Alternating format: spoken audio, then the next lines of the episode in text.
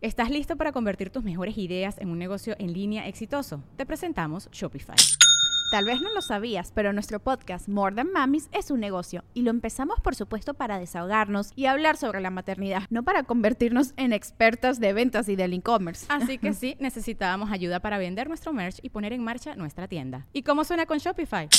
Llegó otra venta. Shopify es la plataforma de comercio que está revolucionando millones de negocios en todo el mundo. Ya seas un emprendedor desde tu casa o desde donde sea, Shopify es la única herramienta que necesitas para iniciar, administrar y hacer crecer tu negocio sin dificultades. Con Shopify puedo gestionar pedidos, envíos y pagos desde cualquier lugar, brindándote toda la información y estadísticas de tus ventas al detalle. Regístrate para un periodo de prueba con tan solo un dólar al mes en shopify.com barra sonoro, todo en minúsculas Ve a shopify.com barra sonoro para llevar tu negocio al siguiente nivel. Shopify.com barra sonoro. No puedes controlar el mundo, pero sí puedes controlar lo que comes, pero ni siquiera eso lo puedo controlar. Bueno, pues muchas veces es lo más difícil de controlar. Eso es lo más difícil. ¿Qué se me antoja comer? La verdad es que nadie dice, ay, estoy tristísima, me voy a comer un brócoli. O sea, no pasa. No es agradable. Ni siquiera disfruto tanto la comida porque luego viene acompañado de una gran culpa, como de que algo más grande que yo me venció la comida no solamente son calorías, la comida es información para tus células, para tu cuerpo, para qué le va, quieres decir a tu cuerpo, qué, qué, le va a decir el brócoli, qué le va a decir las papas fritas. Te voy a decir algo y es verdad, la diabetes tipo 2 sí se puede revertir, es completamente reversible y prevenible con estilo de vida y alimentación. Esto no va en contra de los doctores, pero, pero tendemos a ver al médico como la autoridad máxima. Sí. El doctor me dijo, entonces no voy a volver a hacer nada que el doctor no me dijo. ¿Alguna vez has sentido ansiedad por la comida? ¿O has sentido que tus emociones son las que te hacen comer? Pues de eso se trata este episodio. Hablaremos de la verdadera causa del hambre emocional y sobre todo lo más importante, cómo manejarla, cómo vencerla. Así que aquí estamos en el Hotel Gran Fiesta Americana Chapultepec, en Ciudad de México, con nuestro hermoso público en vivo a quien le damos la bienvenida. Episodio 276. Comenzamos. El podcast de Marco Antonio Regil es una producción de RGL Entertainment y todos sus derechos están reservados.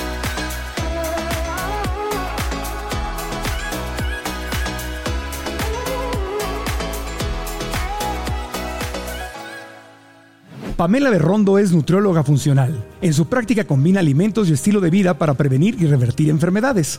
Es educadora y conferencista en temas de medicina y nutrición funcional y bienestar general. Ofrece programas integrales en línea sobre salud metabólica y hormonal. Pamela está convencida de que la salud empieza en la mesa. Por eso, en 2020 ella y su hermana fundaron Mesa Sana, una plataforma digital con más de 300.000 seguidoras donde comparten recetas fáciles, deliciosas y sanas. Pamela Berrondo está en el podcast.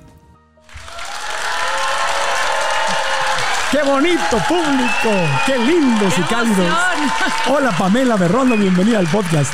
Muchísimas gracias, estoy feliz de estar aquí, muy emocionada de por fin conocerte en persona y de estar aquí con este público. Gracias, gracias. Ya me motivó porque me dijo, yo crecí viéndote en la tele. Ah. Por supuesto, bueno, pero ¿quién no? ¿Quién no creció viéndote en la tele? Qué bueno, ojalá que sean muchas generaciones más y que yo siga vivo y sano para poder contarlo. Sí. Oye, pues este tema sobre la ansiedad y las emociones. Y eso es una, es una impotencia muy grande. Yo lo he vivido durante la mayor parte de mi vida este tema de que las emociones me hacen comer, siente uno como que se llena o como que alivias un vacío o un dolor con la comida. Totalmente, y creo que no nada más tú, yo me atrevería a decir que más del 90% o 99% de las personas sí tenemos una parte emocional al comer. Y creo que el problema es cuando que muchas veces las personas piensan que está mal, ¿no? Porque relacionan comer emocional está mal y no necesariamente porque si te pones a pensar, pues toda nuestra vida gira alrededor de la comida. O sea, si vas a ver amigos es, bueno, vamos a hacer una cena, o si vas a ver a alguien, vas a desayunar, un café. Tendemos a girar alrededor de la comida. El problema es cuando empezamos a ver esta perspectiva mal o abusamos de esto y tratamos de tapar lo que hay detrás.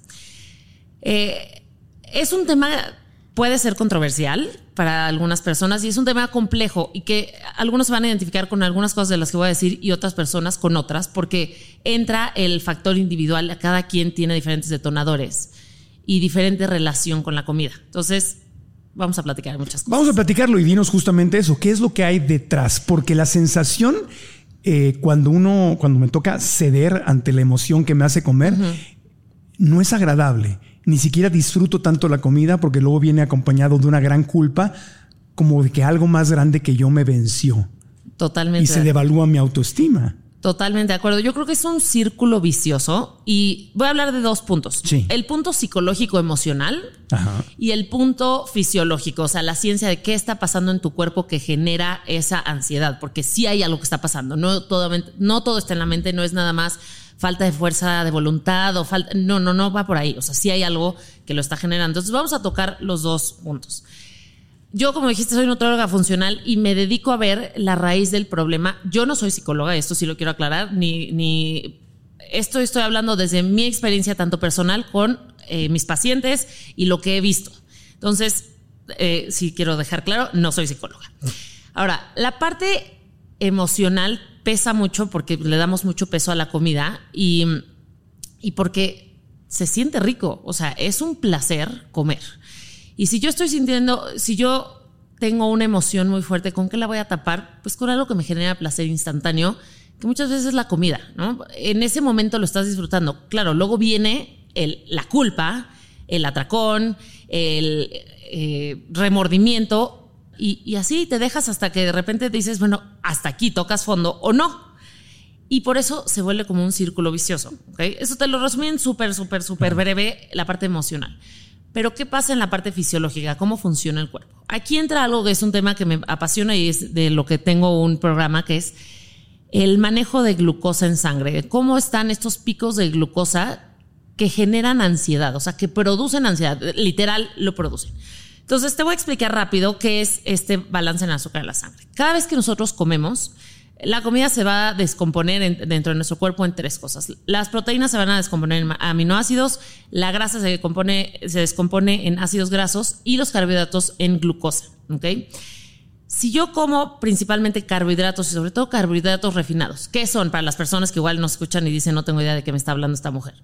Todo lo que viene siendo harinas, pasteles, galletas, eh, panes, yogurts de sabor, todo eso tiene azúcar, son altos en carbohidratos yo me lo como y la glucosa, que le vamos a llamar el azúcar en la sangre, se va a subir. Y se va a subir de una manera que empieza esta montaña rusa de azúcar.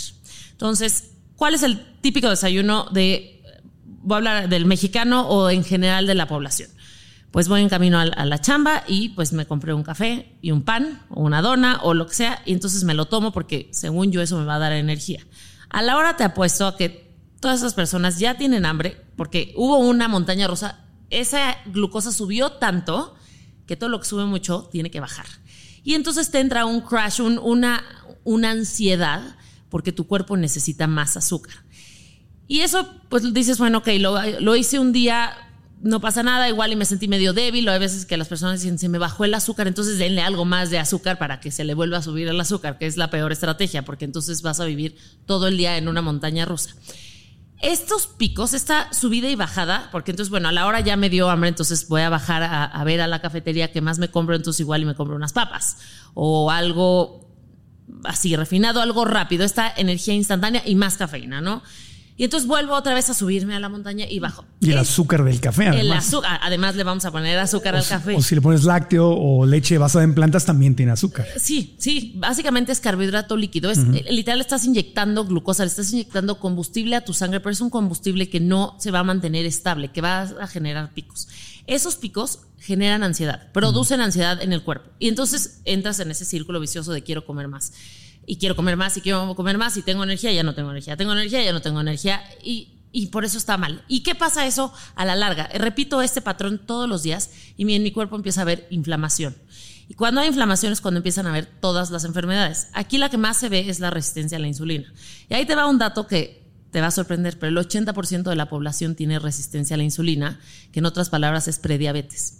Entonces, eso está completamente relacionado a cómo está nuestra ansiedad por comer. Entonces, ¿por qué no puedo dejar de comer? Es que esta resistencia a la insulina lo que hace es que no permite que la energía que yo estoy consumiendo, que de mi pan, de mi dona, de lo que quieran comerse, entre a, a las células para que se use. Se empieza a acumular, se acumula como grasa. Entonces yo tengo un hambre insaciable que no para en todo el día porque literal quiero más y más y más. Puedo haber acabado de comer hace una hora y digo, pues ya tengo hambre. Y de verdad es hambre, no nada más es antojo. Sí tengo hambre, no me estoy llenando. Y es porque esa energía no se está acumulando y no está entrando a las células. Y ahí empieza un grave problema porque ese es el problema metabólico que, que afecta a toda la salud. Afecta a la salud mental, afecta a la salud eh, hormonal, afecta a la salud en general, salud cardiovascular.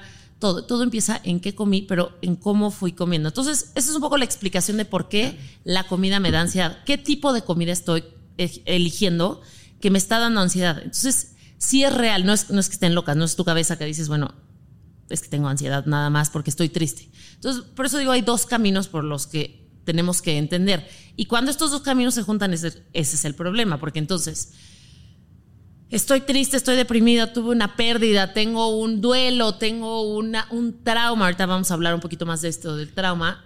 ¿Cómo? ¿Qué, ¿Qué se me antoja comer? La verdad es que nadie dice, ay, estoy tristísima, me voy a comer un brócoli.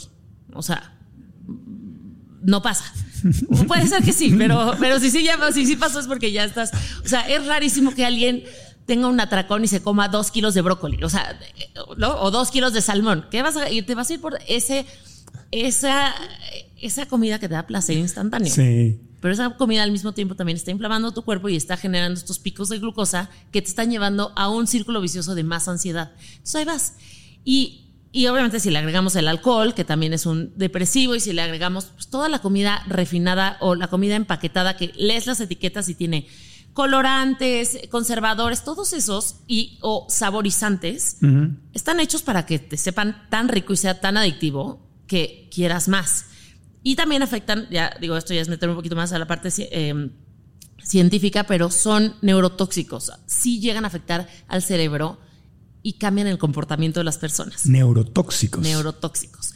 Entonces, es, eh, o sea, es estas dos partes, pero vamos a regresar un poco porque me imagino que lo que quieres hablar es esta ansiedad. No, no, no está bien, porque al final del día la medicina funcional es esa. No puedes Claro. tomar en cuenta solamente la nutrición o solamente la psicología. Exacto. La medicina funcional, para los que no conozcan, que digan qué es eso, será charlatanería. No. La medicina funcional lo que ve es que el cuerpo todo está conectado. Somos un sistema. No es como que está el departamento del cerebro, el departamento del corazón, el departamento de la grasa, el todo el cuerpo está conectado. O sea, Claro. si tienes dolores de cabeza, no es porque algo tienes en la cabeza, es igual y porque no estás tomando agua, o porque puede ser que tengas una bacteria en el intestino, o puede ser por X o Y. Todo el cuerpo está conectado. Entonces, cuando empiezas a entender que hay una conexión no solamente instantánea, sino cómo era tu vida desde chico, qué era con lo que te alimentabas, y por eso empiezas desde, ¿naciste en parto natural o en cesárea? Eh, ¿Te dieron leche materna o no? ¿Qué te alimentaron? ¿Tuviste muchas alergias? ¿Tuviste alguna enfermedad? ¿Tuviste algún accidente? Todo eso tiene un impacto en la vida, todo se va acumulando, porque las enfermedades no salen de un día para otro, no, no es como que un día de repente, ay, me dio, ya tengo diabetes. No, no, no. El cuerpo es súper resiliente. O sea, si de verdad nos ponemos a ver todo lo que le hacemos a nuestro pobre cuerpo en cuanto a eh, lo poco que dormimos, lo poco, eh, la vida sedentaria que llevamos, lo que, la cantidad de comida que le damos y de comida que quién sabe qué le estamos metiendo y aguanta, aguanta, aguanta, aguanta, aguanta hasta que de repente, pum, ya no aguanta y empiezan esos achaques. Entonces, si empiezas a ver el cuerpo que está todo conectado y te vas a la raíz del problema, o sea, en lugar de me duele la cabeza, me voy a tomar una, pastilla, una medicina para la cabeza, empiezo a ver por qué. Estoy tomando agua, qué estoy comiendo, cómo está mi, mi sueño, dormí de más. Entonces arreglas el problema yéndote hacia la raíz. Ahora, regresando al tema de la ansiedad, lo mismo, ¿por qué me está dando ansiedad? Es esta parte emocional, o sea, ahora sí que ¿qué va primero, el huevo o la gallina? ¿No? ¿Qué va primero, mis hábitos o esta ansiedad que me llevó a los hábitos? Y en algunos casos puede ser que hubo un evento, una, hay algo en tu vida y algo, muchas veces las personas piensan en trauma y piensan en algo muy grave, una muerte, un, no sé, una tragedia. No necesariamente tiene que ser una tragedia. Un trauma puede ser algo que te haya pasado de chica, un, comentario de alguien, un- una relación tóxica y puede ser desde tu mamá, tu hermana, tu cuñada, tu suegra, tu esposo, en la vida en la que te rodeas, que genera trauma. Y el trauma no es lo que te está pasando, sino es cómo tu cuerpo procesa lo que está pasando, cómo percibes ese trauma y eso empieza a bloquear ciertos canales energéticos y ¿dónde- a dónde llevo mi, mi energía, pues a, me voy a refugiar en la comida. Porque, por ejemplo, si hablamos de una pérdida, y eso es algo muy común, ¿no? Eh, pues la comida me da ese consuelo. Muchas veces sí, pueden ser en muchas cosas diferentes. Por ejemplo, hay veces que desde, es que si se murió alguien cercano, mi papá y mi papá le gustaba comer ciertas cosas, al comer eso me siento más cerca de él. Podrá parecer algo tonto, pero pasa. O sea, No, es sí. una realidad. Sí. O, o, por ejemplo, alguien que tuvo como un abandono o se siente una percepción de abandono y dices que hago todo perfecto. Y esto a mí me ha pasado. ¿eh? Yo con el peso siempre he batallado. O sea, no hablo desde mi trinchera, sino hablo de algo, un tema personal. Diciendo, hago todo bien, ¿no? Me dedico a esto y, y me cuesta trabajo bajar de peso. Entonces ahí es donde digo que qué está pasando más allá. ¿Dónde está este lado emocional? Entonces le empiezas a rascar y ves que la grasa también eh, energéticamente funciona como un protector, como que te contiene.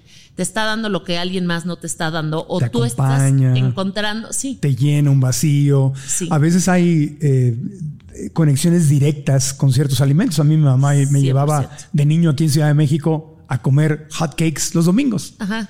O pancakes, le dicen Sí. en Estados Unidos. Entonces, yo tengo una conexión muy íntima con los hot cakes o pancakes porque es la forma en que mi mamá me premiaba el domingo. Exacto. Vámonos a Coyoacán, a- a- a- íbamos a misa, a comer hot cakes por el parque, me compraba un globo, etcétera. Entonces, ¿por qué me gustan tanto los pancakes o los hot cakes? Sí. Porque hay- es, es una forma de traer a, a tu ser querido de regreso a la vida. Totalmente. Y no está mal. El problema es cuando si tú usaras eso de refugio y entonces dices, ahora todos los días voy a comer hotcakes porque es la única manera en que tengo a mi mamá cerca. Claro. Entonces ahí ya se vuelve un problema. Sí. Pero el problema es que cuando lo hacemos, no lo hacemos en forma consciente. Hoy, Claro. ya, hoy ya sé, ya Claro. tengo la conciencia. Claro. Pero sí me agarraron épocas de mi vida en que comía Sí. los hotcakes varias veces a la semana sin saber por qué los estaba comiendo. Y, y empieza también esta parte de, en inglés es mindless, o sea, es cuando dejas de comer conscientemente. Sí.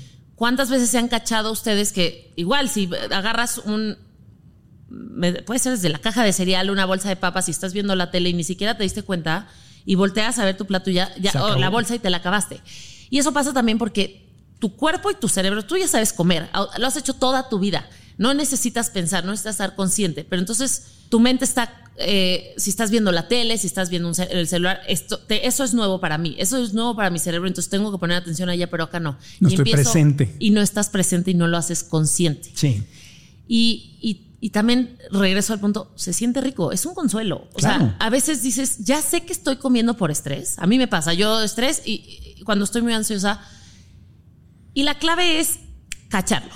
Decir, lo estoy haciendo consciente. Ok, me voy a comer esto por estrés, está bien, pero entonces disfrútalo. Y ahí, al hacerlo consciente, cambias a decir, ok, lo estoy haciendo, pero esto me va a llevar a qué? A sentirme al rato fatal, a sentirme, eh, o sea, y fatal no solamente físicamente, sino mentalmente, ¿no? Que esa es la, esa es la, creo que la más dura, porque entonces empiezas a estar a autorregañarte y esa voz, y entonces puede llevar a Y, sí- diferentes y sientes que perdiste una batalla. Te sientes lo que decías tú al principio, débil, derrotado, fracaso. me falta fuerza de voluntad, Sí. que está mal en mí, que no puedo con la comida. Sí. En- en- entras en, ese, en esa historia mental que empieza a destruirte y que te afecta en tu productividad y felicidad en otros aspectos de tu vida. En todo, porque entonces empiezas a enfocar toda tu energía ahí. Sí. Y además, ¿cómo no puedo controlar algo tan sencillo como es Claro. la comida? Sí, Porque so- soy un perdedor. De Por- alguna forma sí. te cuentas una historia Sí. que no es real, pero te la cuentas. Porque no puedes controlar el mundo, pero sí puedes controlar lo que comes, pero ni siquiera eso lo puedo controlar. Bueno, pues Sí. muchas veces es lo más difícil de controlar. Eso es lo más difícil. Sí, por ahí leía algún artículo que decía, algún artículo médico que decía que el nivel de intimidad cerebral que se tiene con la comida es más íntimo que con tus seres queridos e incluso que con tu sexualidad. Sí, sí. Especialmente a cierta edad, mijita. Pero bueno. Sí, no, no, totalmente. Y, y esa es la parte tan importante y tan difícil de cambiar el chip mental. eh, Y no es qué dieta nueva vas a hacer, porque voy a decir que el- por lo general sabemos, o sea, tenemos un sentido común de qué, qué sí deberíamos de comer y qué no, o qué, qué es más saludable, a qué no. Regreso al ejemplo del brócoli, pues todo el mundo sabemos que el brócoli es más saludable que una bolsa de papas fritas, ¿ok? No, Sí. na- no- nadie te tiene que enseñar eso, no tienes que ir con un nutriólogo porque lo sabes. Pero entró una clave y una palabra que yo no lo he descifrado y es el autosabotaje. Cuando sabiendo eso y dices, me vale, me la voy a tragar porque, porque entra esta parte también como de, de- de ser víctima, Sí. como pobre de mí. Después de, es que, y empiezan las excusas, ¿no? No, sí, es que tuve un día pesadísimo. La verdad es que no, bueno, me lo merezco. Y sabes que te estás haciendo daño y lo sigues haciendo. Sí. Es un es autodestructivo, Sí, ¿verdad? sí, sí. Todo el mundo está riendo y haciéndole así porque lo han vivido. Qué bueno que no estoy solo. Ah, nos pasa, es común. Y, y en algún momento le pregunté a una psicóloga de, de nutrición, de alimentación, y le dije, ¿por qué existe el autosabotaje? O sea, ¿por qué? por la autodestrucción. autodestrucción. Y digo, aquí lo estamos hablando en comida, pero pues, lo podemos aplicar en cualquier cosa. ah, claro. ¿no? Sí, sí, sí. Y pues creo que la respuesta es un poco porque somos humanos, pero porque ¿qué estoy tratando de tapar? ¿Qué, qué, qué estoy queriendo no ver? Claro. No tratar, no, pues es mi escape.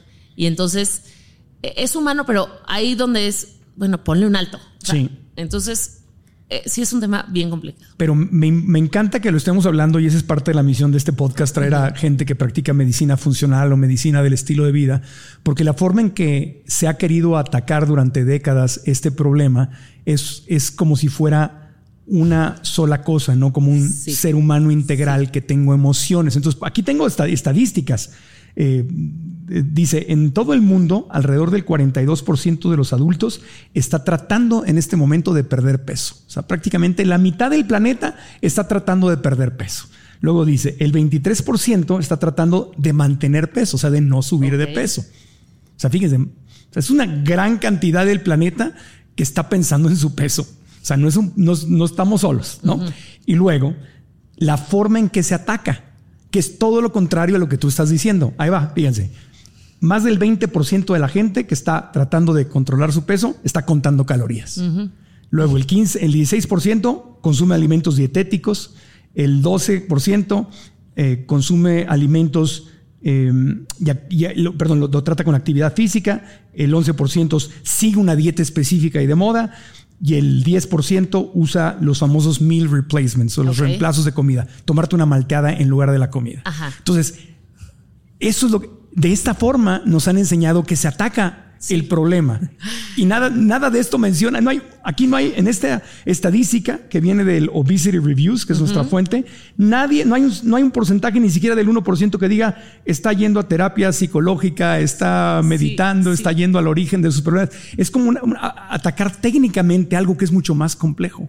Sí, y te voy a decir es que el sistema está roto. O sea, Sí. ¿por qué? Porque es una industria multimillonaria, o sea, trillonaria. Todo el tema de bajar de peso y de Uf. dietas y demás es.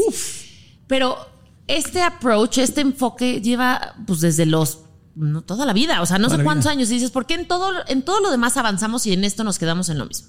Entonces, yo por eso, eh, si la gente que me sigue, casi nunca hablo de calorías. No hablo, no toco el tema de calorías, te voy a decir por qué. Las calorías, claro que juegan un papel importante, pero no es todo. Las calorías, o sea, no importa nada, nada más eh, cuántas calorías. Come, come menos y haz más ejercicio. Si eso funcionara, no existiría esta industria. Eso todo, todos ya sabemos qué es lo que tenemos que hacer. Pero no necesariamente, porque ahí entra el papel. La comida no solamente son calorías, la comida es información para tus células, para tu cuerpo, para qué le va, quieres decir a tu cuerpo, qué, qué- qué le va a decir el brócoli, qué le va a decir las papas fritas. Las células todo el tiempo, el cuerpo es mucho más complejo que una calculadora de decir más, menos, listo, bye. Si funcionaría, no estaríamos platicando de este tema, porque sería una cosa muy sencilla, una dieta para todo el mundo, deja de comer y listo. Creo que no. Involucra tantas cosas, desde de la, la parte fisiológica interna, cómo, co- la respuesta hormonal, eh, cómo está tu intestino, la microbiota. ¿Qué pasa si cambiamos el enfoque? ¿Qué pasa si decimos, bueno, vamos a empezar un cambio a la vez? Y creo, digo, esto lo digo por cómo eran mis pacientes. Hay personas que sí les gusta hacer todo de jalón, o sea, de pasar de blanco a negro, pero otras personas, pero la, ma- la mayoría no puede. Sí. No puede. Y también hay otra parte que necesitas un, una comunidad o un equipo o una accountability. O sea, ¿por qué las personas van a, a ver a un nutriólogo o van a... No es para que le digan qué comer, o sea, sí lo básico, pero es para que te digan cómo vas, para que te escuchen, qué sientes, cómo... No, es que te lo juro que traté de seguir la dieta, pero es que no sabes, tuve un, un viaje, pero luego me peleé con mi te están escuchando, te están validando tu punto y te están diciendo, te están echando porras. No te preocupes, vas bien, porque el, proceso no es lineal. Ojalá fuera así de fácil. O sea, hay gente que me dice, es que no quiero empezar porque aquí tengo una comida el cumpleaños de mi amiga. el-". No, no, no, nunca va a haber el momento perfecto. Vamos a cambiar y a decir, bueno, ¿qué sí puedo hacer? Vamos a enfocarnos en qué sí y, en ir agregando pocos cambios a la vez. Y es mejor agregar que quitar. O sea, voy a poner el ejemplo.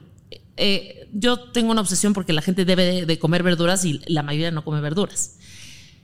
Entonces empieza agregando una verdura al día por lo menos. Porque al tú agregar luego ya le vas a quitar espacio al otro. Vamos agregando, vamos, vamos agregando para que luego puedas quitar.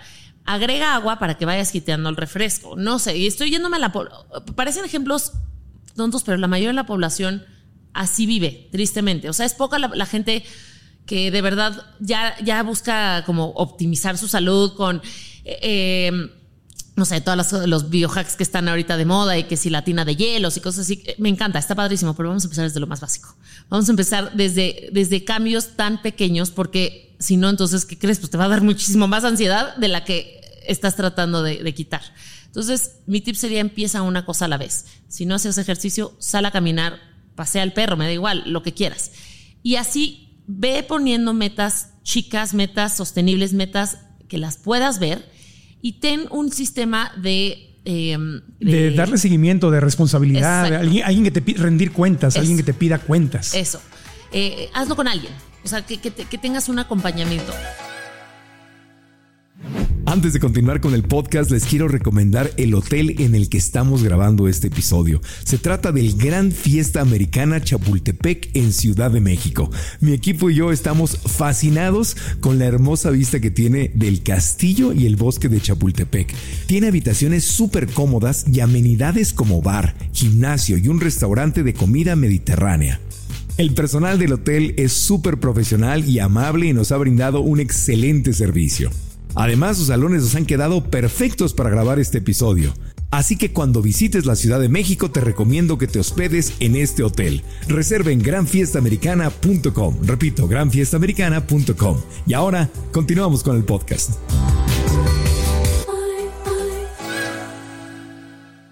Date chance de sentir, de, de ver qué pasa si dejas el refresco, si, de, si empiezas a dormir bien, si sales a hacer ejercicio. Les prometo que Así, la gente estamos muy acostumbrados a sentirnos mal. Pensamos que esa es, pues así es nuestro destino. El reflujo gastritis, ahí va todo el mundo viviendo así. Eso no es normal. O sea, no, no estás destinado a sentirte así, ni a que te duela el cuerpo, ni a tener eh, dolor de articulaciones, ni migrañas. Eso, eso está causado por tu estilo de vida. Si tú cambias tu estilo de vida y te das chance de sentirte así, te prometo que la vas a pensar tres veces antes de regresar a, comer como estabas eh, comiendo. Es la gente que ya empieza a ejercicio y se convierte porque dice, ya no puedo vivir sin este, este sentimiento de, sí que te da. Y, y, hablando de ansiedad, no hay mejor ansiolítico y antidepresivo que el ejercicio del movimiento, el que sea. No tienes que hacer una clase de lo que quieras, pero muévete. Está comprobado, no es mi opinión, simplemente es, ciencia. Ahí, si, si empiezas a sentir ansiedad y estás en ese círculo vicioso, córtalo y ponte, mueve el cuerpo de la manera que sea, ponte a bailar, pon tu canción favorita, salte a caminar, lo que sea, haz eh, 10 jumping jacks en tu casa, me da igual, pero muévete y la energía se mueve y entonces el cerebro también cambia a lo que estás haciendo. Claro, y te empiezas a motivar. Ahora, volviendo al tema de qué fue primero, el huevo o la gallina, Ajá.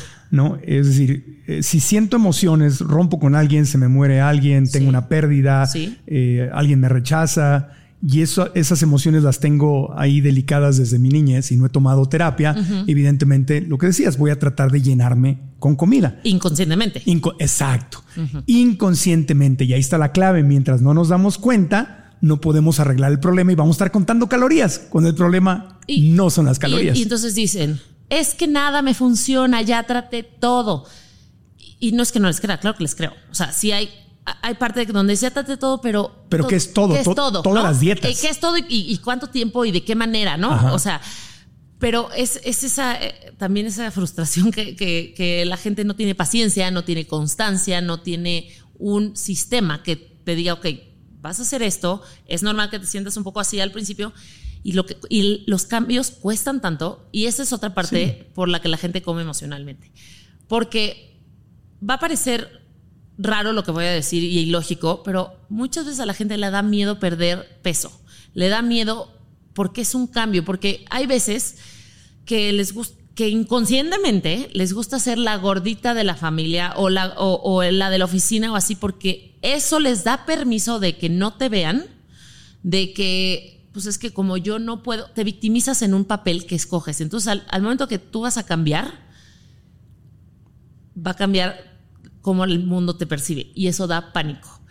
Es, es una cosa que a veces cuesta trabajo entenderla y de procesarla, pero cuando ya la entiendes dices, sí es cierto. O sea, me da miedo porque, porque te estás refugiando en un papel que tú te hiciste. Te puedes estar escondiendo. Te escondes. te Sí, por ejemplo, una mujer atractiva que de joven o en algún momento de su vida eh, abusaron de ella, por ejemplo, o, o- o- o le faltaban al respeto porque estaba muy guapa y porque hay un montón de energía masculina inconsciente, ¿verdad? Sí. Entonces puede decir, voy a subir inconsciente, sin darse cuenta. Para protegerse. Pa- para no ser atractiva, para que no me falten al respeto, para que no vuelvan a abusar de mí, me protejo con este peso Sí, sí. para no ser vulnerable.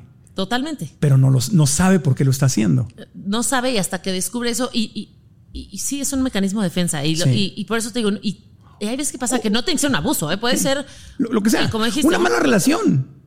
Una mala relación. No quiero estar en una relación. Si estoy en una relación, voy a ser vulnerable y me van a- me pueden volver a romper el corazón. Entonces me quedo llenito, llenita. Pues porque si estoy en una relación, me voy a tener que encuerar.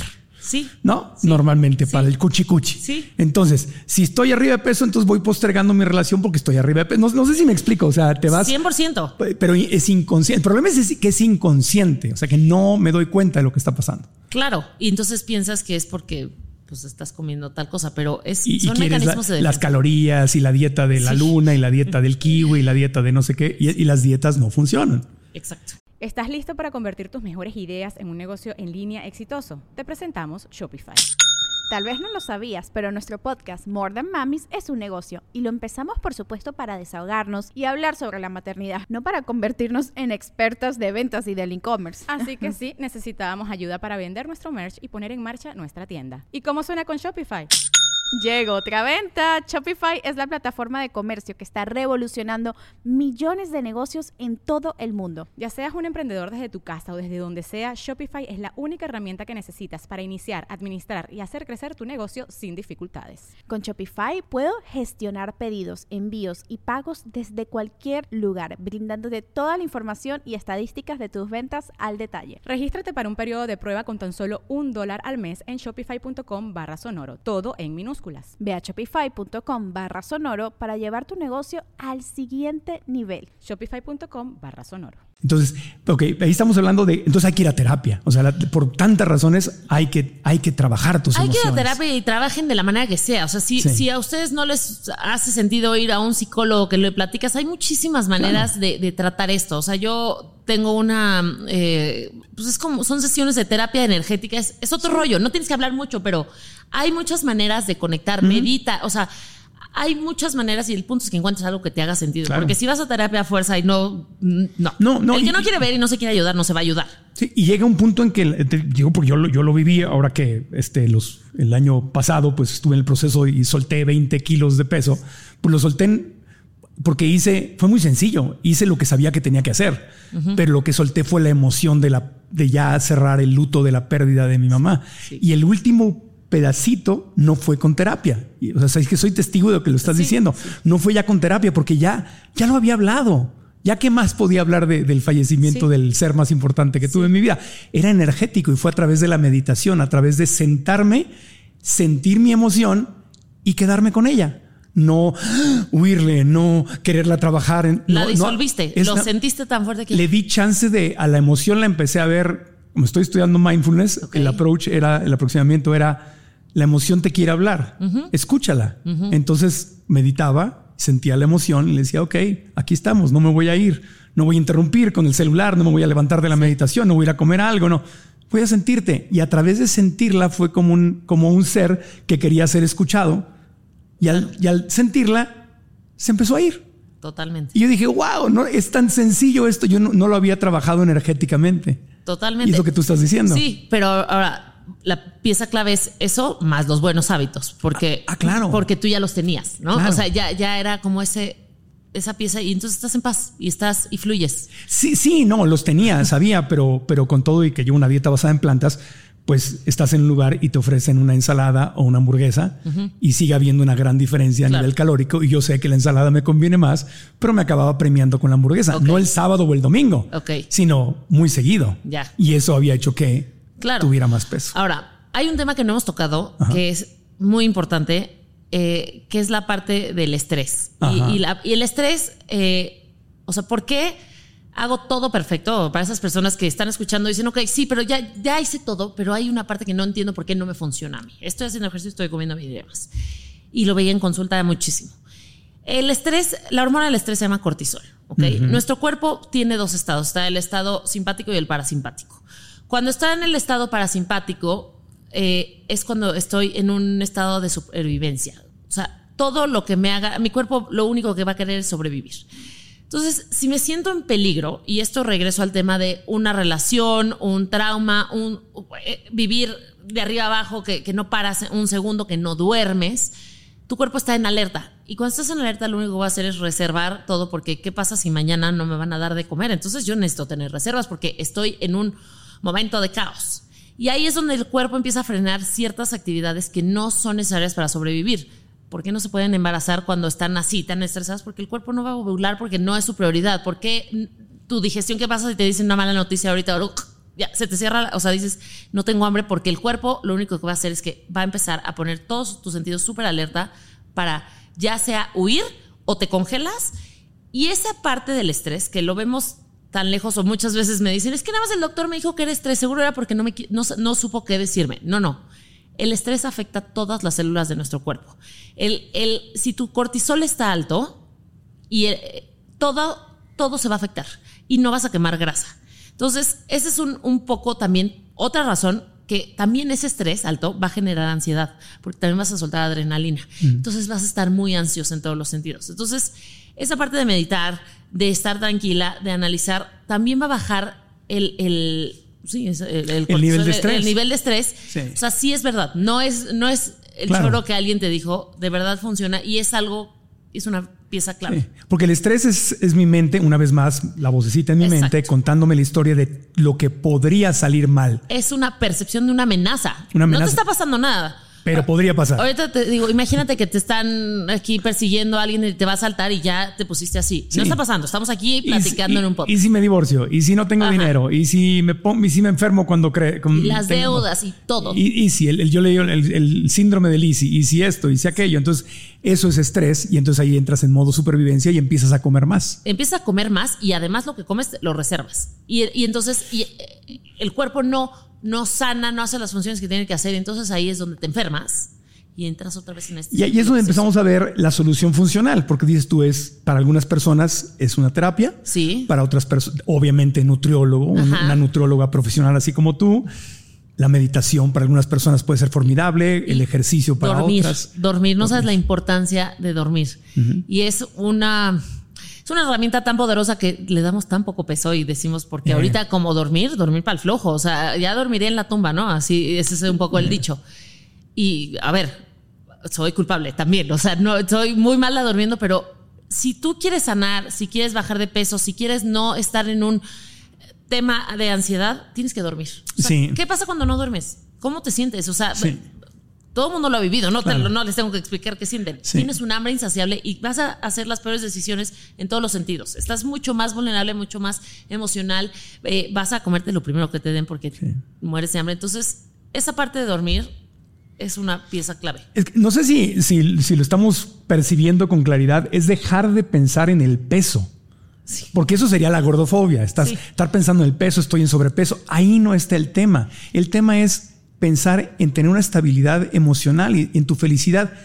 Y el peso es una consecuencia de estar viviendo sanamente. Y el peso es una medida tan relativa, o sea, como que la usamos de medida universal para decir si alguien está sano o no, y no necesariamente. O sea, va más allá y ahí es donde digo, bueno, ¿cómo está tu composición corporal? Me importa más cuánta porcentaje de grasa tengas que el peso, y no va de la mano, ¿eh? Hay personas que las ves en la calle y dicen, ahí esta persona está súper delgada y puede estar más enferma, Claro. peor salud metabólica que una persona que físicamente podría ser más grande. Hay gente delgadita que le dan paros cardíacos, que le da Exacto. diabetes, que le da Alzheimer. Y entonces el peso vamos a dejarlo al lado, vamos a, a- a Sí. enfocarnos en por qué quiero comer bien por salud, por qué esto me hace sentir bien, por qué hago ejercicio, por qué me doy mis tiempos para mí, para pensar, para meditar, por qué eh, me tomo mis suplementos, por qué, por qué llevo un estilo de vida más sano, Por- porque quiero estar más sano. El peso, el cuerpo lo va a soltar cuando Claro. esté listo. Y les voy a decir algo, y es muy triste, lo último que el cuerpo suelta es el peso. Claro. Si hay una enfermedad, si hay un trauma, si hay algo que tienes que arreglar, una disfunción de algo, el cuerpo primero lo arregla, ya que está en paz, suelta el peso. Claro, eh, eso fue lo que me pasó. Eso es exactamente lo que me pasó. Se sol- solté la emoción, acabé de sanar e hice lo que ya sabía que tenía que hacer. No era ninguna novedad. Pero, pero es dejar de pensar en el peso, es pensar en tu estilo de vida. Y suena bien fácil, pero no. No, por- eh, porque es lo que- pero que, porque es difícil. Por la en mi experiencia es por esa emoción que te está comiendo por dentro Totalmente. y te empiezas a comer a la emoción. Sí, sí. Y esa es la otra solución. Ahora, hablando de estrés, un tema que una de nuestras eh, eh, chicas que está aquí en el público me dijo, eh, el tema de la adolescencia y el estrés, el estrés que están viviendo los adolescentes por los estereotipos que hay hoy en día. Y decía, eso a mí me causa mucho estrés. A mí no me tocó vivir mi adolescencia con redes sociales. Ajá. Pero ahorita la vivo, digo, creo que es este factor, o sea, las redes sociales sí es, sí, sí es un problema, aunque creo que siempre tuvimos todo mundo, pues algún detonador, porque en nuestra época, pues estaba, veías a los artistas en la tele, en las La revistas, o sea, sí ahorita las redes lo que hacen es que te acercan más, ¿no? Y sientes que la persona que ves en redes sociales sientes que es tu amiga. Claro. O sea, yo me sé su vida, perfecto, sé qué come, qué desayuna, qué cena, dónde está, dónde- entonces es mi amiga. Entonces, y ella se ve así y ella está logrando eso, yo también lo puedo hacer. Ese es un poco, creo que el problema en las redes sociales. Ahora, ¿cómo se maneja? Es un tema bien delicado porque yo nunca vi a menores de edad porque se me hacía... un- hay una edad muy vulnerable en donde siento que se forma la relación con la comida. Entonces, desde chicos, nosotros tenemos que, que- que inculcarle a nuestros hijos buenos hábitos sin decir, eso es malo, eso es bueno, porque entonces ahí ya, ya rompiste todo. O me pasaba mucho que me, que me escriben mamás de adolescentes, ¿qué hago? Estoy desesperada, mi hija está subiendo de peso. Y es como, espérame, espérame, espérame. ¿Quién quiere bajar de peso, tu hija o tú? Quiere que, o sea, o, o la preocupada por el peso, porque la hija igual y feliz de la vida, o sea, está en su racha de adolescencia, que salir lo que quiera, pero luego el estrés que a la mamá le causa es peor porque entonces ya le vas a afectar esa relación con la comida a la, a la pobre adolescente que de todas maneras tiene una adolescencia, que es de- viene de la palabra doler, que está descifrando qué quiere hacer con su vida y además trae el peso que su mamá eh, siente que está gorda y entonces ella va a decir, ah, entonces yo no soy suficiente si estoy en sobrepeso para mi mamá. Y entonces empiezas a, a generar esos traumas. Es todo un tema muy complejo. Les digo, no soy psicóloga. Ahí yo les diría, acérquense a alguien que trate temas de trastornos de alimenticio. Y no estoy diciendo que tienen que tener un trastorno, pero sí hay que, como papás, tenemos un papel muy delicado de saber hasta dónde me meto. O sea, yo te doy las herramientas, pero tú tienes que ir también descubriendo un poco tu vida. Y también forjar, yo creo que es, si desde el amor le hablamos, desde la aceptación, desde, desde saber que tú vales por lo que eres y no por cómo te ves, ni por lo que haces, ni demás, cuando eso lo tienen muy fuerte, siempre van a haber detonadores. Claro. O sea, siempre, toda la vida van a haber detonadores. A mí muchas veces me dicen, no digas esto en redes sociales porque puede ser un detonador para alguien que tenga, redes- para que tenga eh, trastornos de alimentación. Les digo, "N- no necesariamente. Cuando tienes un trastorno de alimentación, cuando estás traumado, todo es un detonador. Todo lo ves. O sea, regreso al tema, como cuando te quieres embarazar y no te puedes embarazar, ves bebés por todos lados. Cuando te vas a casar, todo mundo se casa. No, ese es, eh, todo es un detonador. Entonces hay que trabajar en la persona y no evitar que no vean nada en redes sociales, sino Sí, me encanta lo que dices y quiero subrayarlo. Una, una cosa es el detonador y otra cosa es la pólvora. exacto. Entonces no podemos estar enfocándonos únicamente en el detonador, porque siempre va a haber detonadores. Siempre. Pero si no hay algo que haga que, que explote, que sería la pólvora, Sí. aunque haya detonadores, la pólvora no va a explotar, porque no hay pólvora, ya la trabajamos. Echamos agua a la pólvora. resiliencia, o sea, tienes que, cómo estás educando, pero desde, desde De esa parte. Y- y regresa al mismo. Hay que hablar de las emociones, hay que hablar de lo que pasa, porque, porque regresamos, si no guardamos todos los traumas y luego me los como. No hay que darse cuenta. Y, y- y tener comunicación y trabajarse y ir a terapia o ir a lo que sea, porque, Sí. de- o sea, si te fijas, todo regresa un poco a lo mismo, ver hacia adentro Sí. y no tanto hacia afuera. Sí, la, la solución está adentro, no, no afuera, porque detonadores siempre van a existir. De todo, de, encuéntralos, o sea, de todo. Sí, sí, tú, tío, tú eres más chica que yo, pero tú lo estabas diciendo. en- en- en- a ti te tocaron revistas, televisión, cine. Sí. A mí me tocó el lanzamiento de MTV, los videos. No, bueno, ¿no? también, no, Los- no estoy tan más joven que Tú te ves mucho más joven que yo. tengo, tengo 34, digo. Sí, no, sí, si eres, yo tengo 53. Bueno, pero no, pero pues sí. Tú me veías en la tele cuando era generación. chiquita, acuérdate. Soy Es tu verdad. Chabelo, no me quites de No, ahí. pero es que no envejeces, ese es el problema. Si tienes nuevas metas este año, como crear o hacer crecer tu negocio, subir o bajar de peso, dejar de fumar, aprender un idioma, mejorar tu bienestar financiero, viajar, disfrutar más a tu familia, comer más sano, la meta o el sueño que tengas, te felicito y quiero decirte que te puedo ayudar a lograrlo y no tienes por qué tirar la toalla. ¿Sabías que solo el 8% de la gente cumple sus metas? Y no es porque ese 8% tenga algún superpoder, sino porque saben ganar la batalla que ocurre en su mente. Soy Marco Antonio Regil y quiero compartirte los secretos que a mí me han ayudado a darme cuenta y cambiar esa realidad mental para poder hacer mis sueños realidad. Por eso he creado una masterclass gratuita que se llama Descubre si tu mente es tu amiga o es tu enemiga. ¿Qué historia te estás contando? Esta clase está diseñada para que des ese primer paso que es darte cuenta, cobrar conciencia, descubrir si tu mente te está ayudando o está saboteando tus sueños. La clase es gratis y puedes registrarte dando clic aquí abajo o visitando marcoantonioregil.com diagonalmente. Repito, marcoantonioregil.com diagonalmente. Y ahora regresamos al podcast. A lo que me refiero es que no podemos echarle la culpa, como bien lo decías, a los detonadores.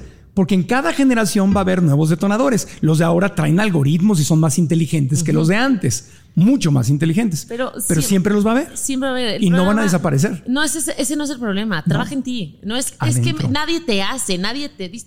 O sea, tú solito decides qué, qué entra y qué no entra. O sea, qué, qué, cómo, qué haces con esa información. Sí. O sea, sí, es, mira, por ejemplo, si tú me dices, yo crecí viéndote en la tele. Sí. Si yo no traigo ninguna ningún trauma de que o miedo a, la edad o todo, me dices y digo, qué bonito. Si yo tuviera un problema psicológico dentro de mí con eso, digo, ¡Ah! me dijo viejo. Exacto, exacto. ¿Cómo, me dice eso? No sé qué tal. Entonces, entonces, el problema no es el detonador. El problema es que yo me engancho con algo, pero no es tu culpa. Es que yo a lo mejor le tengo miedo a la edad o a lo que sea, ¿no? Sí. Entonces, el problema sería yo ir a terapia y trabajar esa energía en meditación, lo que sea. O sea, le llaman la generación de cristal, pero yo insisto, nadie les está haciendo nada. Ellos es lo que hacen con esa información. O sea, porque la información ahí está. Y lo que yo opine de ti es mi problema, no el tuyo. No.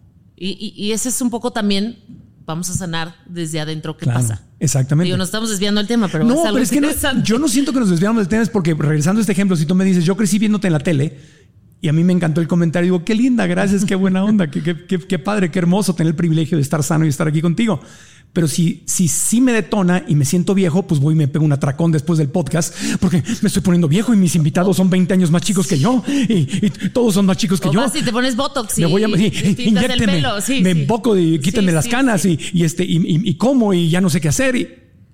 ¿Me explico? O sea, yo siento que no nos desviamos del tema. Es más bien ese es el verdadera, la verdadera raíz. Esto es dejar de estar pensando en dietas y contar calorías y comparándote con los demás, sino trabajar en lo más sagrado que está dentro de ti. ¿Qué está pasando en tu vida? ¿Qué está pasando? Y luego también pasa que, hablando de bajar de peso, muchas veces hasta que alguien se atreve a renunciar a ese trabajo, a salirse de esa relación, a tomar esa decisión que es un foco enorme rojo que no lo estás queriendo ver, no lo logras. Entonces, hasta ese momento donde pasa. Y, recordemos que el tema no es bajar de peso, porque para muchos es subir de peso. Exacto. El tema es no comerte tus emociones. Ese es el tema, la ansiedad, la ansiedad por la comida. Ahora, regresando a, la parte científica, eh, tú nos hablabas del tema de, eh, era la de, la glucosa y la insulina, de la relación entre glucosa y insulina. Entonces sabemos, y me decía alguien aquí en, nuestro público antes de arrancar la grabación, que muchas veces van al médico bariatra y les dan medicamentos para controlar esta relación de glucosa e insulina.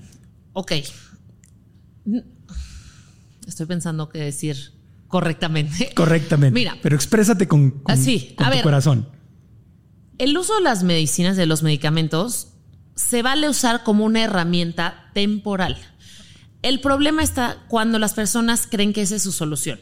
Vamos a hablar de alguien diabético, ¿no? Entonces dicen, ok, yo tengo diabetes y entonces me dan esta dosis de insulina. La insulina es la hormona que va a llevar esa glucosa a eh, las células que va a controlar que no se suba mucho la glucosa para, porque la glucosa es tóxica en el cuerpo hasta cierto nivel, por decirlo así.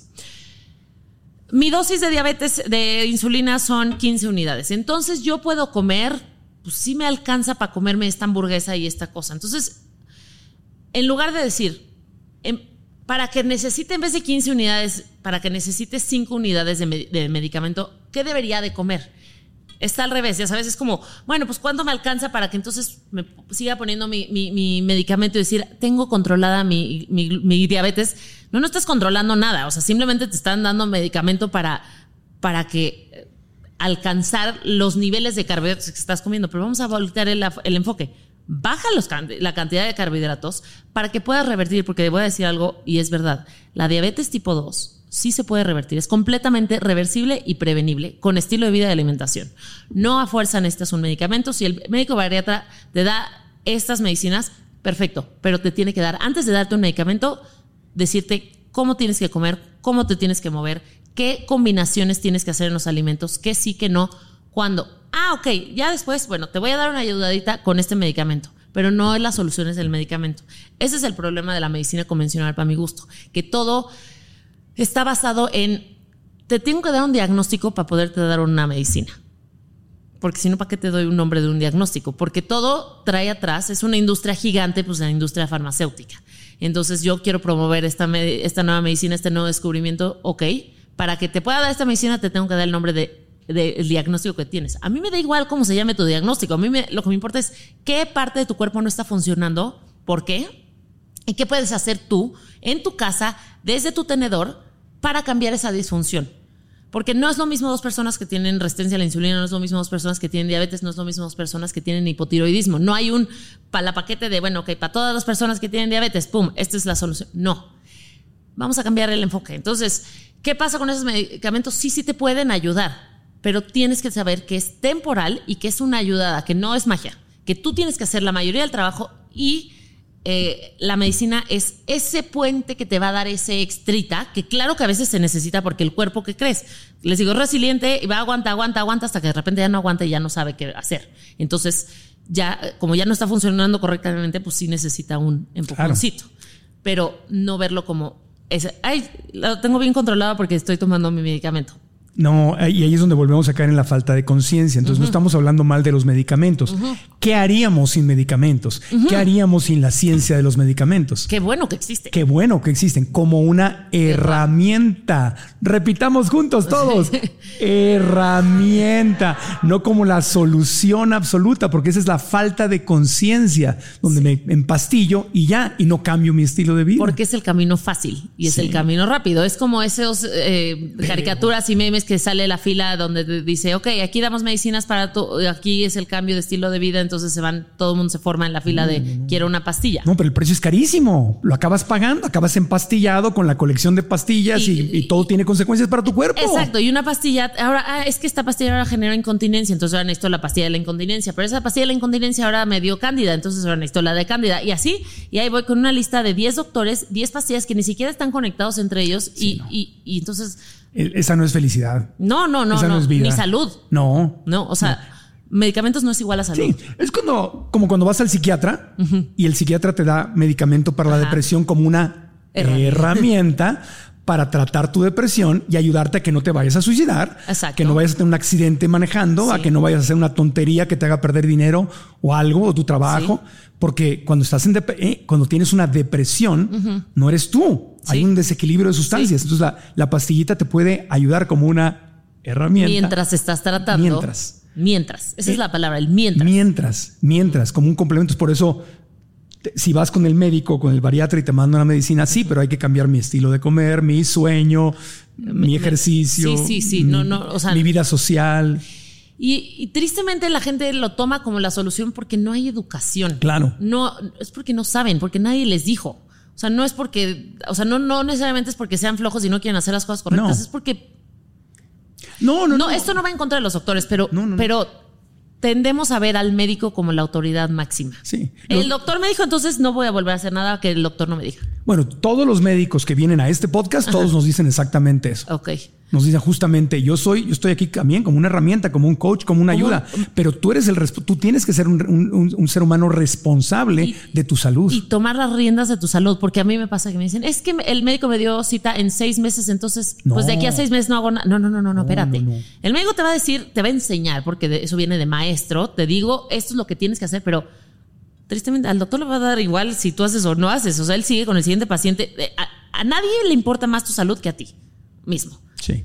Entonces, si tú no haces lo- las cosas por ti, o sea, no te esperes a que alguien te diga, tienes que, no te esperes a que te den un diagnóstico para que, ahora ya me dijeron que de plano no puedo comer azúcar. No, no, no es que te tengan que decir.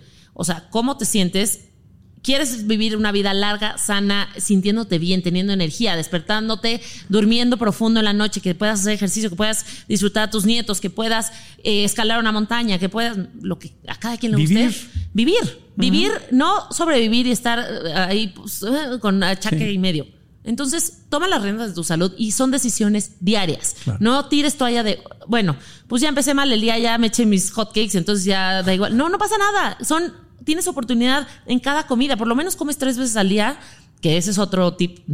Yo máximo tres veces al día les recomendaría comer por salud, este, metabólica, pero cada, cada vez que tú comes es una oportunidad nueva de decir, ok, me quiero enfermar más, me acerco más a mi objetivo. Y si yo regreso a hacer conciencia, si hago conciencia, si estoy en el momento, entonces puedo tomar la decisión correcta o hacer un poquito un cambio, un cambio, un cambio. Y esos pequeños cambios se van acumulando y van a ser un cambio mayor.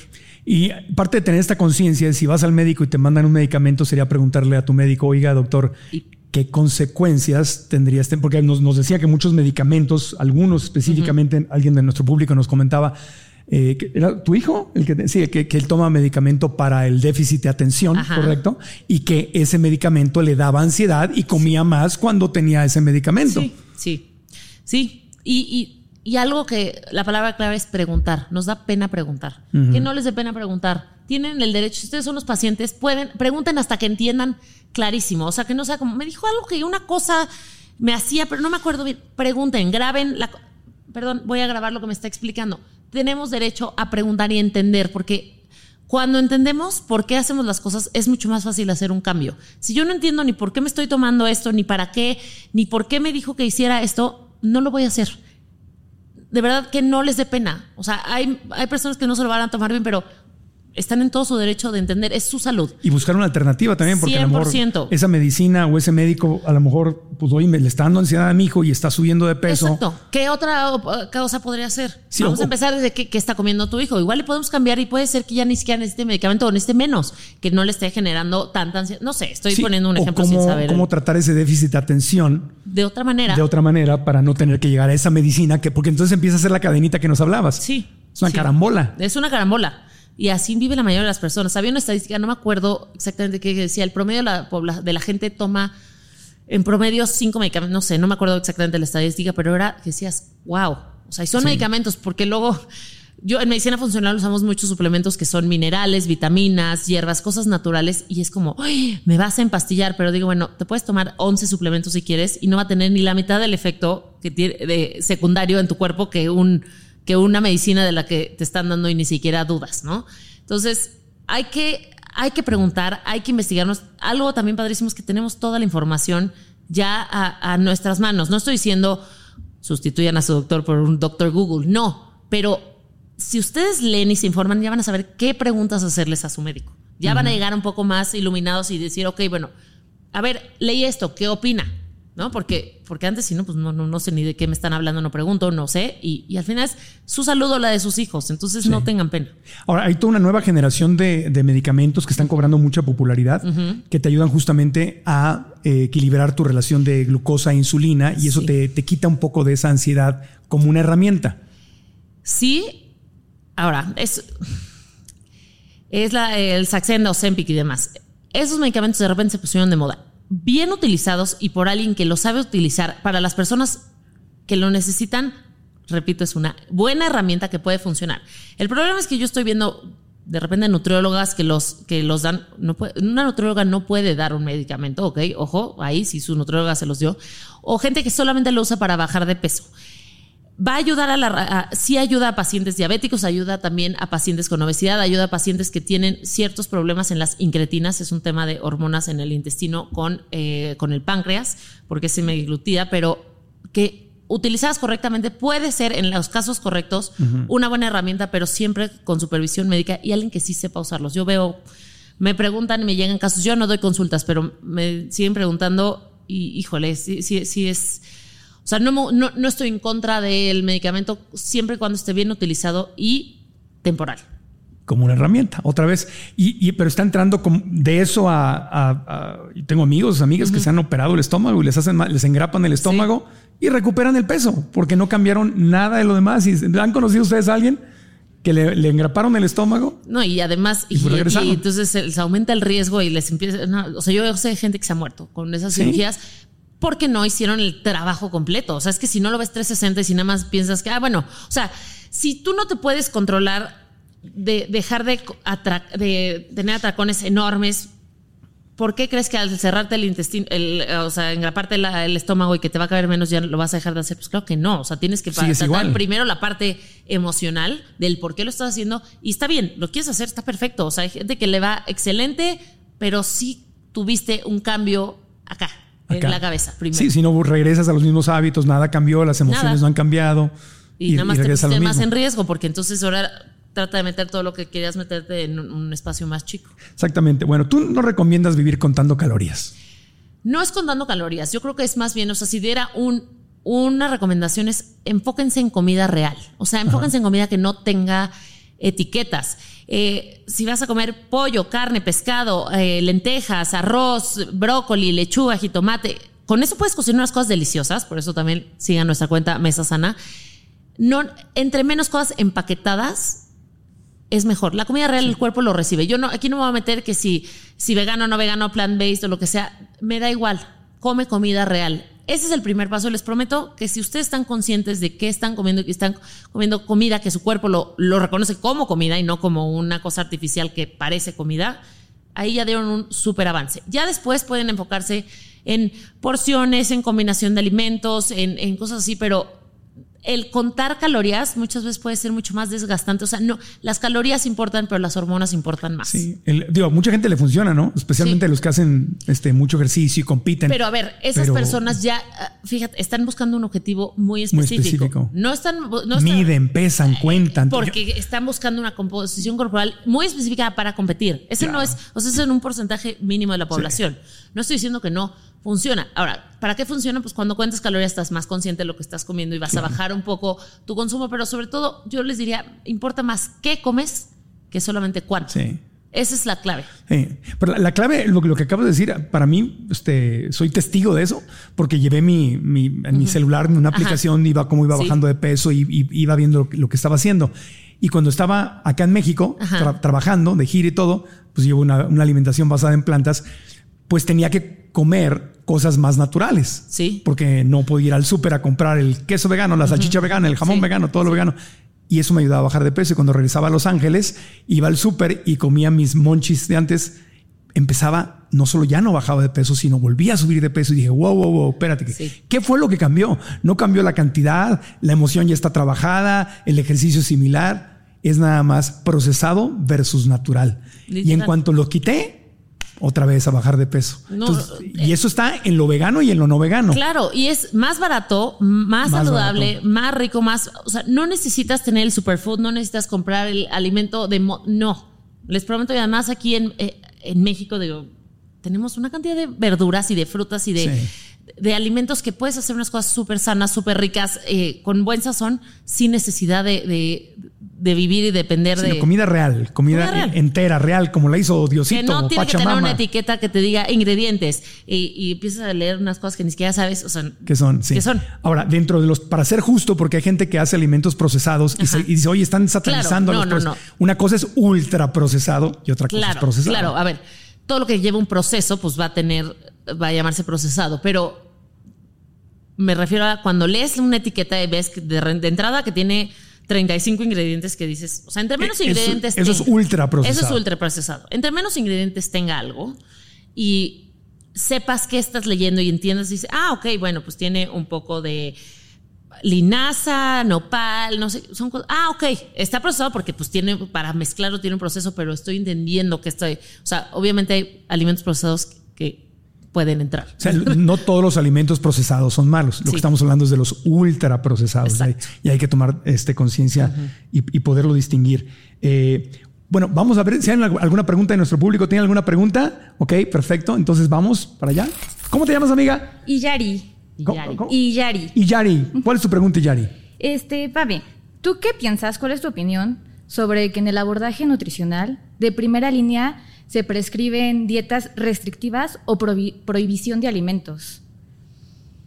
Es muy buena pregunta. Mira, yo creo que cada caso es completamente diferente. Ahora, creo que mm, hay de dietas restrictivas a dietas restrictivas y de prohibición de alimentos a otros, ¿no?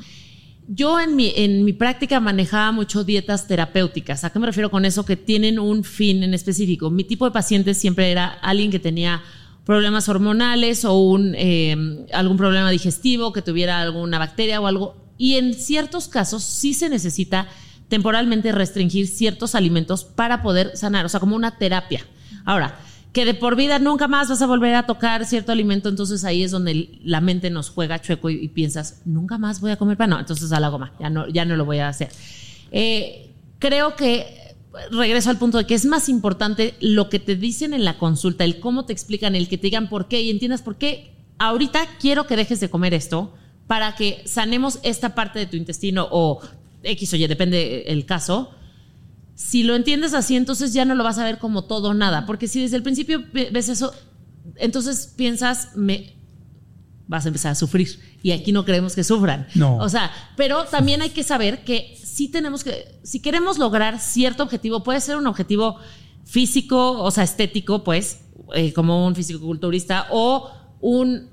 Pues, es que sabes que sufro de migrañas. Ok, bueno, sabes que para quitarte las migrañas, te vas a tener que quitar el alcohol, igual y puede ser que el chocolate también, o también hay personas que el aguacate les da eh, migrañas, no sé, estoy poniendo un ejemplo al aire, sí, sí lo vas a tener que quitar, por lo menos temporalmente. Si lo quitas y no cambió nada, pero de verdad le diste un chance, entonces vamos a ver qué más lo, qué, qué, cambios hacemos.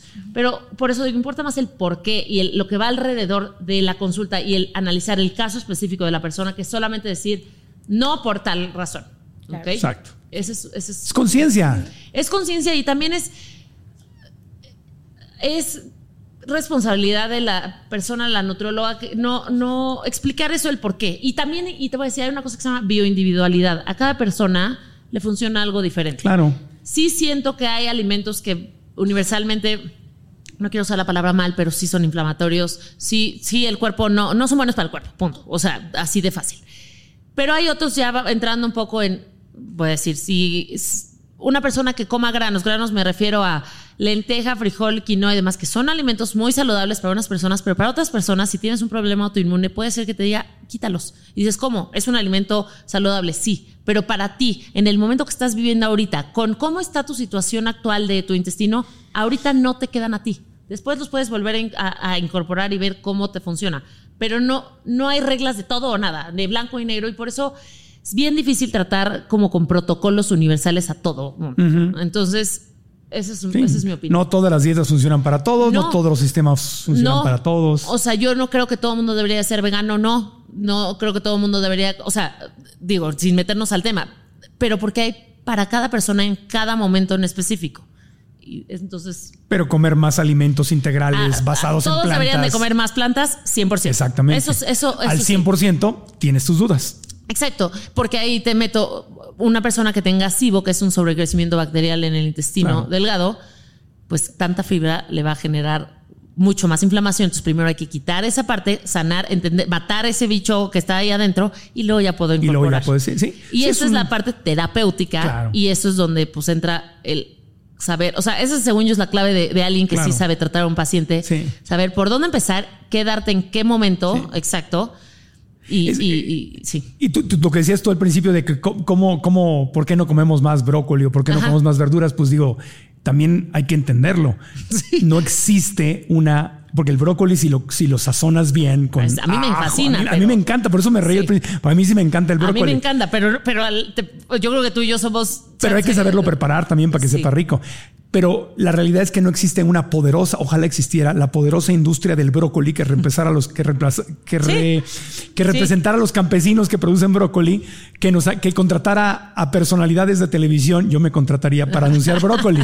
explico? Pero sí tienes una industria del queso y del huevo y de los lácteos y de la carne y de las papas fritas. Sí, pues pero, o sea, sí, 100%, esa parte no, no, no la quito. La parte de mercadotecnia que hay detrás y eso. Todos los días, a todas horas, en todas partes, dale y dale. Pues, Pero por naturaleza el brócoli, porque es un alimento, o sea, los, más bien los alimentos refinados y procesados pues, tienen estas sustancias que se que hace que ultra, que el sabor esté tan intenso que digas quiero más. Aceite, Porque no puedes comer una sola papa porque pues, quiero más y dices esto, esto y es acá es, es un neurotransmisor, no, es, no es el alimento, es lo que está produciendo. Y tan descarado está el asunto que te retan y te dicen a que no puedes comer solo una. Pues claro que no puedes. si le vamos a meter sal y aceite y todo y todo. Sí, claro que no puedes. Eh, yo, yo, yo, anuncié esas papas alguna vez.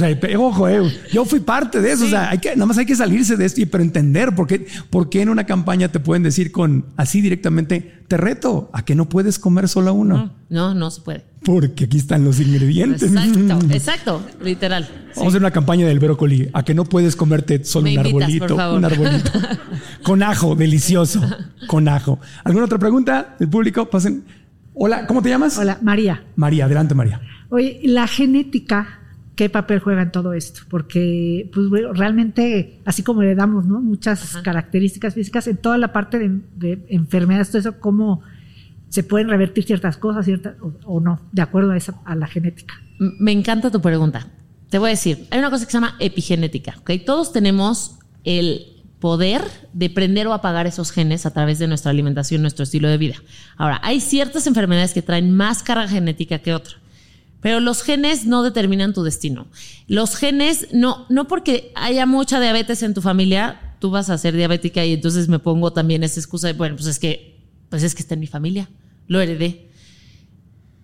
La enfermedad que más carga, o sea, carga genética puede tener es como el 30%. Los demás, esa carga genética, esa, esa eh, puede ser de un 3%. Entonces sí puedes tener la carga genética, pero tú decides con tu estilo de vida prender o apagar esos genes. Entonces no es algo que, te va a destinar a, tener o no. Si hablas un poco de también de, facciones físicas, o sea, por ejemplo, pues yo nunca voy a tener las piernas flacas porque genéticamente mi estructura es diferente, eso sí, ¿ok? Hagas lo que hagas, pues tu forma de cuerpo es tu forma de cuerpo.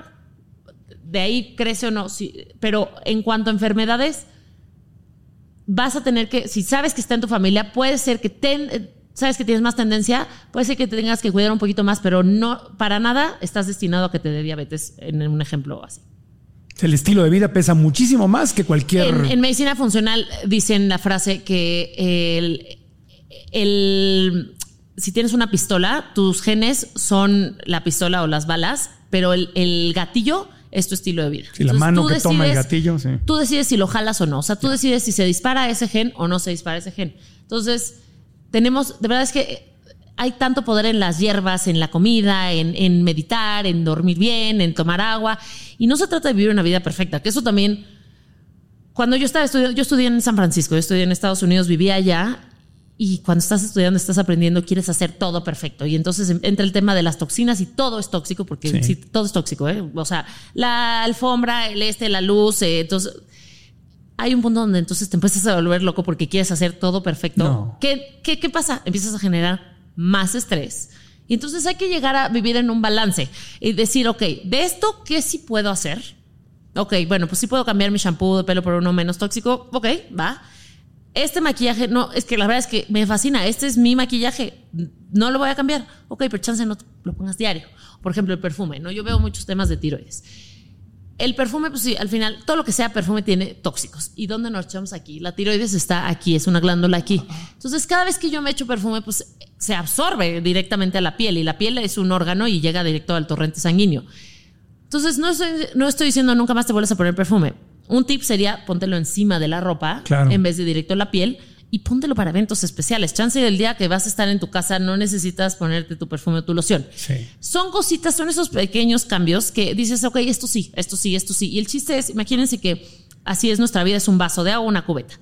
Cada cosita que le agregamos vas a ir agregando como carga tóxica o algo malo hay personas que tienen el vaso más lleno y otros que lo tienen más vacío y por eso hay personas que pueden aguantar comer más chatarra que otros, pero igual y llevan un estilo, hacen más ejercicio, duermen muy bien, la parte emocional tiene, no sé, estoy diciendo como diferentes ejemplos. Entonces, el chiste es cómo estás llenando tu vaso. Decide con qué lo llenas, porque si se llena eh, de todo se va a desbordar. Entonces, hay que abrirle un poquito por acá un hoyito para ir también limpiando. Entonces, en unas cosas lo lleno, pero en otras cosas lo vacío. Sí. Entonces, es un poco. Ese es el balance para Sí, mí. y toda esa contaminación provoca también. Ah, eh, no, bueno, pues, podemos hablar ocho horas más de todo lo que son disruptores hormonales y pero más ansiedad, que es el tema de hoy, Por ¿no? supuesto. O sea, la comida tóxica te Todo. provoca más ansiedad por comer más. Toda la comida ultraprocesada con esos ingredientes que hacen que sepa tan rico y que tenga colorantes, cuando lees rojo tal, azul, eh, amarillo tal, eso que normalmente viene en la comida de los niños, principalmente en todo lo procesado, quítenlo. Eso es ansiedad pura. O sea, literal, tú te comes eso y vas a querer comer más. La comida ultraprocesada provoca más ansiedad por la comida. 100%. Ahí está. Última pregunta. ¿Su nombre? Marisela. Marisela. Adelante. Ok, mira, ahorita hablabas de que es importante dormir. Y Ahorita yo estoy pasando la etapa de la menopausia. Ok. Y sabes que es el insomnio. Entonces, y sí detecto que eso, que eso me está causando mucha ansiedad y en el día estoy comiendo mucho porque me siento cansada, estoy y estoy como nerviosa como todo por, por esto. Pero entonces es ese círculo. ¿Qué, ¿Qué se puede hacer en cuanto a nutrición de, para ayudarme? Porque obviamente yo no quiero tomar pastillas para dormir. Ok. Oh, Super pregunta. ¿Qué edad tiene? Este 53. 53. Ok. Ay, Este, somos de la misma de- edad. de un día. Tú naciste el 27, yo nací el 28. El, del el mismo- Día de los Inocentes. El Día de los Inocentes. Bueno, lo- luego le hago una bromita. Ah. Justo, ju- estás en la edad promedio de la menopausia, que son los 51 años. Los cambios empiezan desde 10, pueden ser desde 10 años antes. Ahora, ¿cómo puedes...? La menopausia simplemente es un, es un evento que todas las mujeres vamos a pasar por ahí. Ahora, de que sea un evento que lo sufras o que tengas muchos síntomas o no, eso puede cambiar con el estilo de vida.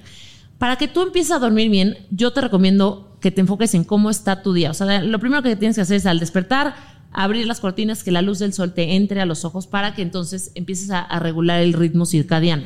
Ahora, eh, el chiste es que te duermas temprano, como a las 10 de la noche máximo, y que ya en la tarde vayas, como va la luz del sol. Sale en la mañana y se mete en la noche, ¿ok?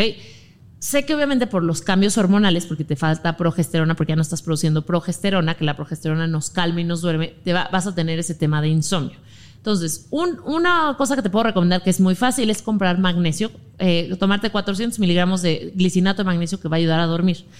Puede ser que en tu caso no, sea lo suficiente. El magnesio se lo- me atrevo a recomendarlo aquí abiertamente en- Sí. sin como consulta porque es un mineral que todo mundo nos beneficiamos del magnesio para más de 600 funciones en el cuerpo. Pero el magnesio es relajante y ayuda a dormir. Ahora, yo sí te sugeriría acércate a alguien para ver si igual y necesitas reemplazo hormonal bioidéntico. Que te den un poquito de progesterona. No, claramente no, me- no sé nada de tu caso y, y- y siempre acompañado de análisis para ver qué está pasando, porque la progesterona te va a ayudar a calmar en las noches. Pero la progesterona va de la mano con el estrés. Si tú estás muy estresada en el día, produces más cortisol y produces menos progesterona. Entonces, eh, también en cómo estés comiendo en el día, la actividad que estés haciendo en el día, eso va a ayudar a que duermas mejor en la noche, pero sí acércate porque ah, la verdad es que a las personas con menopausia, las hormonas bioidénticas les cambia la vida. O sea, se las hace pasar muchísimo más ligero y este... ¿Hormonas bioidénticas? Hormonas bioidénticas son, por ejemplo, unos anticonceptivos son hormonas sintéticas que están producidas en un laboratorio. Hormonas bioidénticas las producen a- igual a lo que tú produces. O sea, Ah. Entonces la reacción es la misma, porque cuando es sintética hay efectos secundarios. O sea, no es lo mismo una progesterona que una progestina. Suena igual, pero no es lo mismo.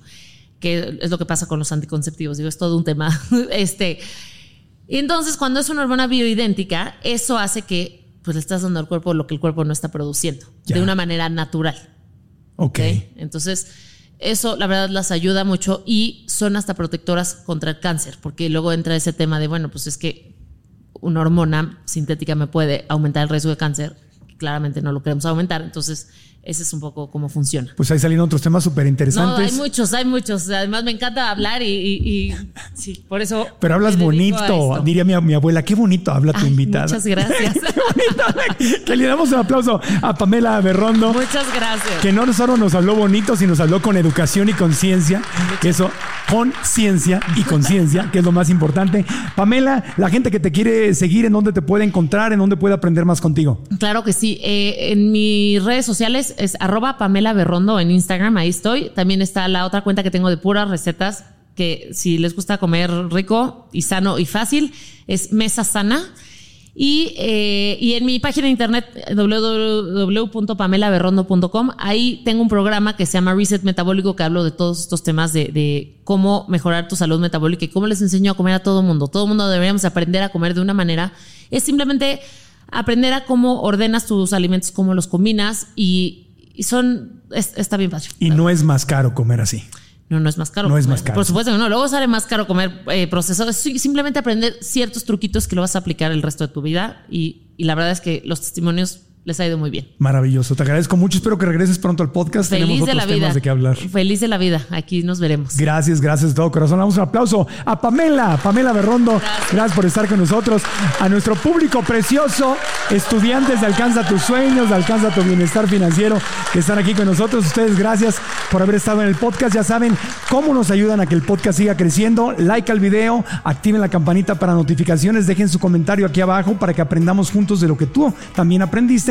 Y también, si nos sigues en cualquiera de las aplicaciones, inscríbete, reseña con cinco estrellas y recomienda el podcast. Co- copia la liga de este podcast y ponlo en tus grupos de WhatsApp, de Telegram, en Instagram, recomiéndalo, pon historias en Instagram y etiquétame arroba Marco Antonio Regil, siempre estoy ahí leyendo, muchas veces reposteo, mis redes sociales ya las conoces, todas llevan mi nombre y me dio un gran gusto que hayamos estado aprendiendo. Creo que trabajamos hoy en lo que me encanta, que es el origen de las cosas. Dejemos de hacer dietas y cambiemos más bien nuestro estilo de vida desde adentro, Pamela. Claro que sí. No, muchísimas gracias. Gracias. Un honor estar aquí Gracias. contigo. Gracias a todos. Gracias, hasta la próxima. Aprendamos juntos. Gracias, público. Gracias.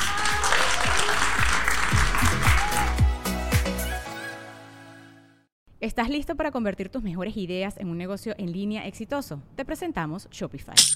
Tal vez no lo sabías, pero nuestro podcast More Than Mamis es un negocio y lo empezamos por supuesto para desahogarnos y hablar sobre la maternidad, no para convertirnos en expertas de ventas y del e-commerce. Así que sí, necesitábamos ayuda para vender nuestro merch y poner en marcha nuestra tienda. ¿Y cómo suena con Shopify?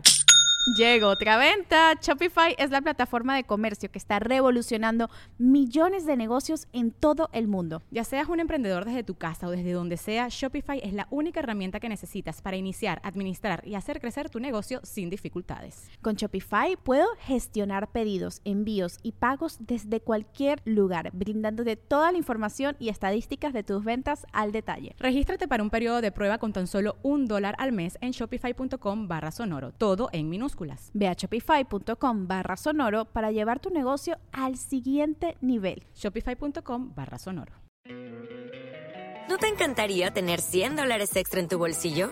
Haz que un experto bilingüe de TurboTax declare tus impuestos para el 31 de marzo y obtén 100 dólares de vuelta al instante. Porque no importa cuáles hayan sido tus logros del año pasado, TurboTax hace que cuenten. Obtén 100 dólares de vuelta y tus impuestos con 100% de precisión. Solo con Intuit TurboTax. Debes declarar para el 31 de marzo. Crédito solo aplicable al costo de la presentación federal con TurboTax Full Service. Oferta sujeta a cambios o cancelación en cualquier momento.